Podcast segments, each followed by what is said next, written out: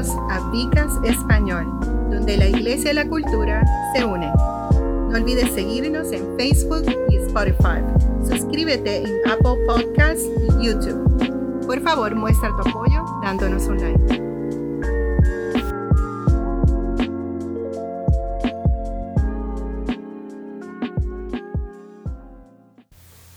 Dios les bendiga. Es este su servidor, su anfitrión, doctor Roberto González. Estamos en Vicast Español. Ah, conmigo está Celi Cartagena. Y hemos estado hablándole eh, en este Vicast acerca de yo soy. Eh, hemos hablado anteriormente en las predicaciones en la iglesia de Él es. Eh, y, y, qué significaba eso dentro de los nombres del Señor, pero ahora estamos hablando de, del yo soy, descubriendo quiénes somos conociendo quién es Él. O sea, declaraciones del yo soy. Y la semana anterior hablamos del pan. Hablamos del pan, del pan que sostiene, el pan que salva. Y entonces después la segunda semana hablamos de la luz, de la luz en la Biblia, del pueblo cegado, de la guía de la luz, de la luz que ilumina, de la luz que purifica. Hoy estaremos hablando de pastor muchas de estas cosas lo estamos hablando desde la perspectiva de quién es Él, de quién es Jesús y de quiénes somos nosotros en Él. Pastores, ¿y qué significa? Significa provisión, protección e inclusión asegurada. Vamos un poquito a hablar de, de lo que son los pastores en la Biblia. Y quisiera entrar en unos versos, comenzando con Isaías 40, el versículo 11. Cuidará de, de su rebaño como un pastor. En sus brazos junto a su pecho llevará los corderos. Guiará con suavidad a las ovejas recién paridas. Eh, esto nos da como un, una imagen de lo, que, de lo que es el pastor, de lo que es el pastor de ovejas, de lo que es Jesús como pastor y de que lo que deberían ser los pastores que quieren imitar a Jesús. O sea, eh, las ovejas necesitan esa protección, esa cobertura, ese estar cerca de su pecho donde puedan escuchar los latidos del corazón. Necesitan ser guiados, guiados con, suavidad, eh, guiados con, con, inclusión, que se sientan que son parte de y que no están fuera de. También podemos ver en Ezequiel 34 eh, lo que la Biblia nos habla acerca de los pastores. La palabra del Señor vino a mí y me dijo, Hijo de hombre, profetiza contra los pastores de Israel Profetiza y diles que yo, su Señor y Dios, he dicho, hay de ustedes los pastores de Israel que solo cuidan de sí mismos. ¿Acaso no son los pastores los que deben cuidar de los rebaños? Y esta más bien vemos como, el profeta Ezequiel habla acerca de, de cómo Dios pide cuenta para los que tenemos a nuestro cargo, somos líderes o pastores, de las diferentes ovejas que, son de Dios, que son parte de su rebaño. Y pues, debemos cuidar más de ellos que de nosotros mismos. Y Dios nos va a pedir cuentas acerca de todas las personas que ha puesto a nuestro cargo. Y aquí mismo el profeta nos, nos presenta ese dato. Celi. Eh, la palabra del Señor está llena de ejemplos de pastores, especialmente en el Antiguo Testamento, y, vemos que casi todos los patriarcas este, fueron pastores. Eh, de hecho, comenzando desde Abel, la palabra dice que él era pastor, y ahí vino todo el problema con su hermano Caín. El Señor recibió el sacrificio de Abel y lo miró con agrado. Este, Abraham fue pastor. Eh, Jacob también fue pastor y de hecho tuvo muchos problemas con su suegro Labán este, en, sus oficios de pastores. ¿Y con su hermano Esaú? Sí. Sabemos que también Moisés eh, fue pastor antes de ser entonces llamado de nuevo a la tierra de Egipto a liberar el pueblo. Ese fue su oficio. Y el gran rey David comenzó siendo pastor, un comienzo bien humilde, tanto que su su propio padre lo despreció como la posibilidad de ser rey. Cuando, cuando fue llamado, ¿te queda algún otro hijo? sí, pero a este no lo vamos a llamar. Claro, el papá lo que está pensando es, está allí con las ovejas, este, insignificante, él no, va a lograr mucho en su vida.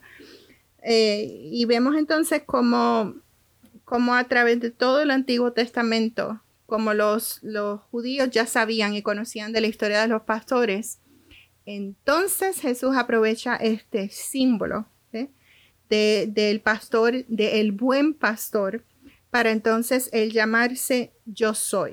Es, interesante eso que has planteado, que, lo fuerte que es el símbolo pastoral dentro del, Antiguo Testamento y lo mucho que lo usa Dios como una analogía o un ejemplo de cómo cuidar de su pueblo. O sea, eh, eh, y entonces luego Jesús hace lo mismo, de lo cual tú vas a hablar en breve, de cómo eh, es la forma correcta, apasionada, directa de, de, ser, de liderar al pueblo de Dios. Si ustedes se miran, si nos miramos todos nosotros como ovejas, todo lo que proviene para nosotros tiene, tiene que venir del pastor. En este sentido, nosotros estamos indefensos sin, sin él. Así que vamos a hablar ahora sobre la provisión asegurada. Cómo en Jesús, como buen pastor, tenemos provisión en él asegurada. Juan 10, 7 dice, entonces Jesús les dijo de nuevo, de cierto, de cierto os digo, yo soy la puerta de las ovejas. Todos los que vinieron antes de mí son ladrones y salteadores, pero las ovejas no los escucharon. Yo soy la puerta. Si alguno entra por mí, se salvará, y entrará y saldrá y encontrará pastos. Quiero, recalcar, encontrará pastos. El ladrón solo viene para robar, matar y destruir. Vine para que tengan vida y la tengan en abundancia. Nosotros podríamos estar hablando un día completo sobre ese versículo. Quiero hacer hincapié cuando habla de los que vinieron antes de mí. Son ladrones y salteadores, pero mis ovejitas no los escucharon. Em, sabemos que en este momento en particular, cuando se está hablando de este versículo, eh, los fariseos habían ya hecho una mezcla de religión con religiosidad todavía había un pueblo que estaba esperando al Mesías, al Salvador. Eh, así que esas ovejas no escucharon toda esta religiosidad. Cuando llegó Jesús, encontraron por fin la voz de su pastor, porque Jesús es la puerta, no solamente en, en el símbolo de un pastor y sus ovejas, pero es nuestra puerta.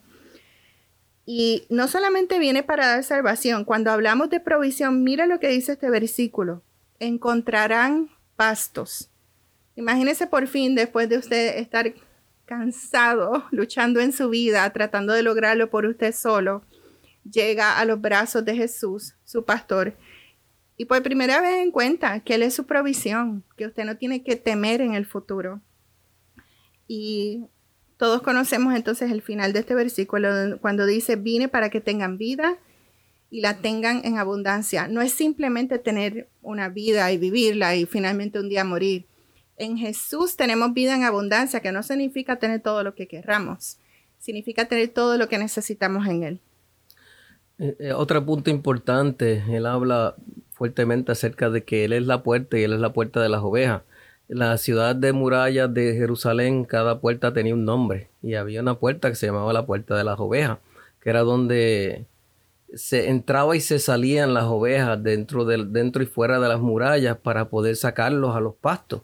Y, Jesús presenta que, Él es esa, esa salvación en términos de que dentro de, de Jesús estaremos guardados, a salvo y bien cuidados, pero también al entrar por la puerta, al pasar por la puerta, encontramos, como tú bien dijiste, encontramos, saldremos y encontramos pasto. Sea, él, se presenta como, como esa puerta de, la provisión, esa puerta de la, de la protección y cobertura que, todos necesitamos como cristianos.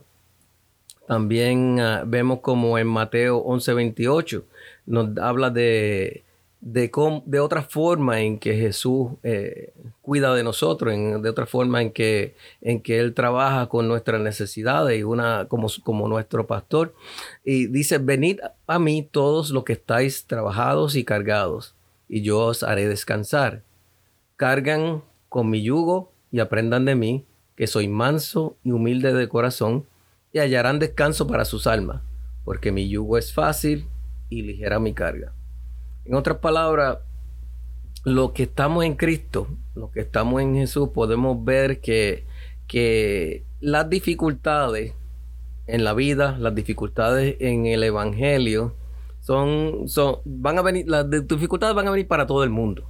O sea, aquí estamos hablando específicamente de nosotros como cristianos, pero las dificultades eh, llueve sobre el justo y llueve sobre el injusto por igual. Pero hay una diferencia cuando uno está bajo la cobertura del, del, buen pastor, cuando uno está bajo la cobertura de Jesús, de que dentro de todas estas cosas hallamos descanso. Aunque llevamos un yugo, eh, eh, ese yugo no lo llevamos solo, ese yugo lo llevamos eh, compartiéndolo con Jesús. Y él mismo dice que su, yugo es fácil y ligera su carga. Por eso mismo, porque estamos bajo esa cobertura. Y aunque estemos trabajados y cansados, en Él podemos descansar. O sea que tenemos esa provisión asegurada. Provisión, como dijimos anteriormente, para, para pastos verdes y para nuestra, cubrir nuestras necesidades y provisión también para cuando estamos cargados y trabajados, cuando estamos en momentos difíciles, donde llevamos ese yugo, pero que es un yugo fácil y ligero. me, me, parece bien hermoso como Jesús no nos miente. Él siempre nos habla con la verdad. Hay otras religiones en donde le prometen a sus seguidores todo tipo de villas y castillas eh, que realmente son irreales, no se pueden conseguir con fuerzas humanas. Y Jesús no nos miente, Él no nos está diciendo que no va a haber problemas. Aquí en este versículo es bien claro, eh, ustedes van a tener que cargar con su yugo. Sí vamos a tener carga, sí vamos a tener situaciones. Sin embargo, Él nos está prometiendo, si ustedes lo hacen como yo lo hago, si ustedes aprenden de mí, si ustedes lo hacen de una forma mansa, de una forma humilde y lo hacen de corazón, ustedes entonces van a encontrar descanso en mí. Las promesas del Señor son, son reales, las promesas del Señor son verdaderas este, para nuestras vidas. No son difíciles, son fáciles. Eh, cuando nos encontramos entonces cargados, eh, sabemos que tenemos que recurrir a Él de una manera humilde y con el corazón. Eh, Contrito. Amén. Estuvimos hablando entonces de la provisión que tenemos en el Señor como nuestro pastor. Tenemos una provisión asegurada. Queremos también hablar sobre la protección asegurada que nos da nuestro buen pastor. Juan 10, 11 dice, yo soy el buen pastor. Voy a leer nuevamente. Yo soy el buen pastor. El buen pastor da su vida por las ovejas. El que es asalariado y no pastor, que no es dueño de las ovejas, ve venir al lobo, deja las ovejas y huye. Y el lobo las arrebata y las dispersa. Huye porque es asalariado y no le importan las ovejas. Yo soy el buen pastor. Yo conozco a los míos y los míos me conocen. Así como el Padre me conoce y yo conozco al Padre y doy mi vida por las ovejas aquí lo más importante es resaltar, Jesús no es, no es un pastor. No es simplemente un pastor como lo fue Abel, como lo fue Abraham, no es un pastor como lo fue ni siquiera el rey David. Jesús es el buen pastor. ¿Y qué es lo que hace la gran diferencia entre cualquier otro pastor? Él está dispuesto a morir por sus ovejas. ¿Que murió? aquí habla sobre, sobre el que es asalariado y no pastor. Y no vamos a entrar en, en, en, una discusión. en cosas específicas, ¿no? Vamos a hablar de, de, los pastores en general. Si vamos, si queremos comentar, nosotros vamos a encontrar en, la iglesia, vamos a encontrar en ministerios, personas que están cuidando ovejitas con motivos incorrectos. Ya vimos como el Señor los va a llamar a capítulo. El Señor los va a hacer responsables. Eso lo vimos en el versículo de Ezequiel 34, eh, que leímos adelante, donde dice, esto dice el Señor, hay de los pastores de Israel que se cuidan a sí mismos. Los que deben cuidar los pastores es el rebaño. Así que hay una advertencia contra estos pastores que tienen motivos incorrectos, con los que son asalariados, con los que quizás están buscando prominencia o títulos. Y cuando hablamos de asalariado aquí, yo entiendo que estamos hablando de, personas que están haciendo las cosas por la motivación incorrecta. O sea, que porque el obrero es digno de su salario. O sea, un pastor es digno de, recibir un, un, estipendio, un salario por el trabajo que hace. Pero cuando hablamos de asalariado, estamos hablando mayormente de la actitud de esta persona, no de, la posición de la persona. Está esperando recibir algo a cambio en vez de ah, hacerlo simplemente por amor.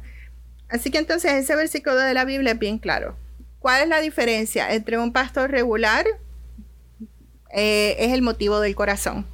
Vemos que entonces cuando ya alguien está dispuesto a dar su vida, su tiempo, su pasión para el Señor, entregarse de, lleno al ministerio, empieza entonces a convertirse más como en la forma de Jesucristo, en un buen pastor. Amén.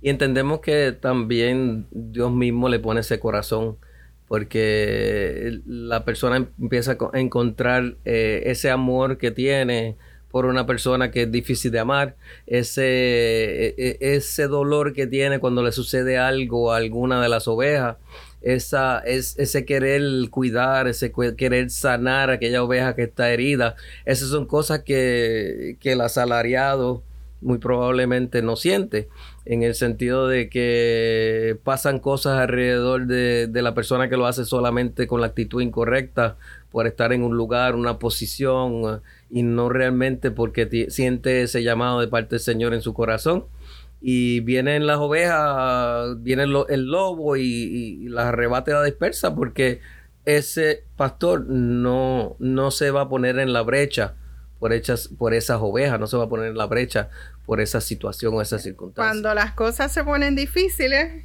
en el ministerio o en la iglesia, dice que huye y deja a las pobres eh, ovejitas indefensas. Así que entonces en Jesús el buen pastor, nuestra protección está asegurada. Nosotros no tenemos que temer. La palabra dice que Él conoce eh, nos conoce a nosotros y nosotros los conocemos a Él. Tenemos una relación íntima con nuestro buen pastor Jesús. sus ovejas escuchan su voz y vienen donde él. Eh, yo no sé si tú has visto los videos a veces en YouTube donde presentan un, redil de ovejas y, pasa una persona y, y, las llama y no pasa nada y pasa su pastor y las llama y salen todas las ovejas en tropel corriendo. O sea, que las ovejas conocen su voz y, vienen cuando él las llama. También pues es importante reconocer que dentro de dentro de esto pastoral, dentro del el pastoral, la pastoral de Jesús, tenemos una inclusión asegurada. O sea que, que en el mundo hay división, en el mundo hay diferencia, en el mundo hay exclusión, en el mundo hay cancelación. Discrimen.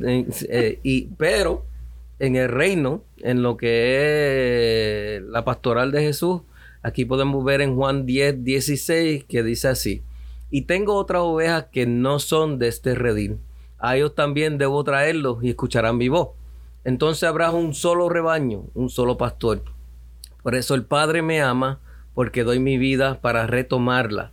Nadie me la quita, sino que la doy por mi propia voluntad. Tengo autoridad para dejarla y tengo autoridad para retomarla. Este encargo es recibido de mi Padre. Aquí hay varias cosas que tenemos que desmenuzar, que tenemos que hablar. O sea, hay otras ovejas que no son de este redil. En otras palabras, esos somos nosotros. O sea, nosotros éramos las ovejas, las ovejas que no éramos del, redil inicial que, que Dios se atrajo el mismo, que era el pueblo hebreo. O sea, nosotros somos eh, eh, el injerto, somos las ovejas añadidas. Pero que también a nosotros Él debió traernos. Él vino para morir, no solamente por aquellos, vino también para morir por nosotros. Y, nosotros escuchamos su voz y respondemos a esa voz.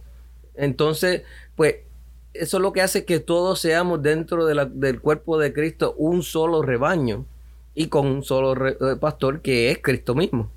Eh, por eso el Padre eh, lo ama a Él y por eso él, dio su vida para retomarla. En otra palabra, Él dio su vida para morir y resucitar y retomar esa vida para que nosotros tuviéramos vida y que la tuviéramos en abundancia. Nadie le quitó la vida a Jesús, Él, la dio, Él la, la, brindó libremente. Nadie, nadie realmente, el, enemigo se estaba riendo porque se creó que, había, que, lo, creía, que lo tenía vencido. Mentiras del diablo.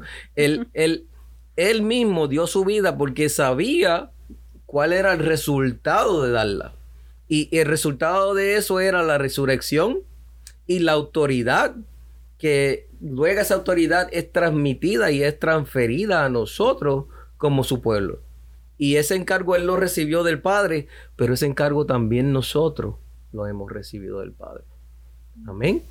Amén. Hemos estado hablando de el pastor, significado de provisión, protección e inclusión asegurada. Hablamos eh, acerca de la provisión asegurada, acerca de la provisión de Dios para nosotros como ovejas de su prado. Y hablamos también de cómo nosotros, que no éramos ovejas, que no éramos pueblo, Él nos ha convertido en pueblo. Y somos pueblo adquirido por Dios, nación santa. Amén. Amén. Queremos dejarlo con el recordatorio de que solo en los brazos del buen pastor vamos a encontrar este, pastos seguros y también la vida en abundancia. Amén, que Dios me los bendiga.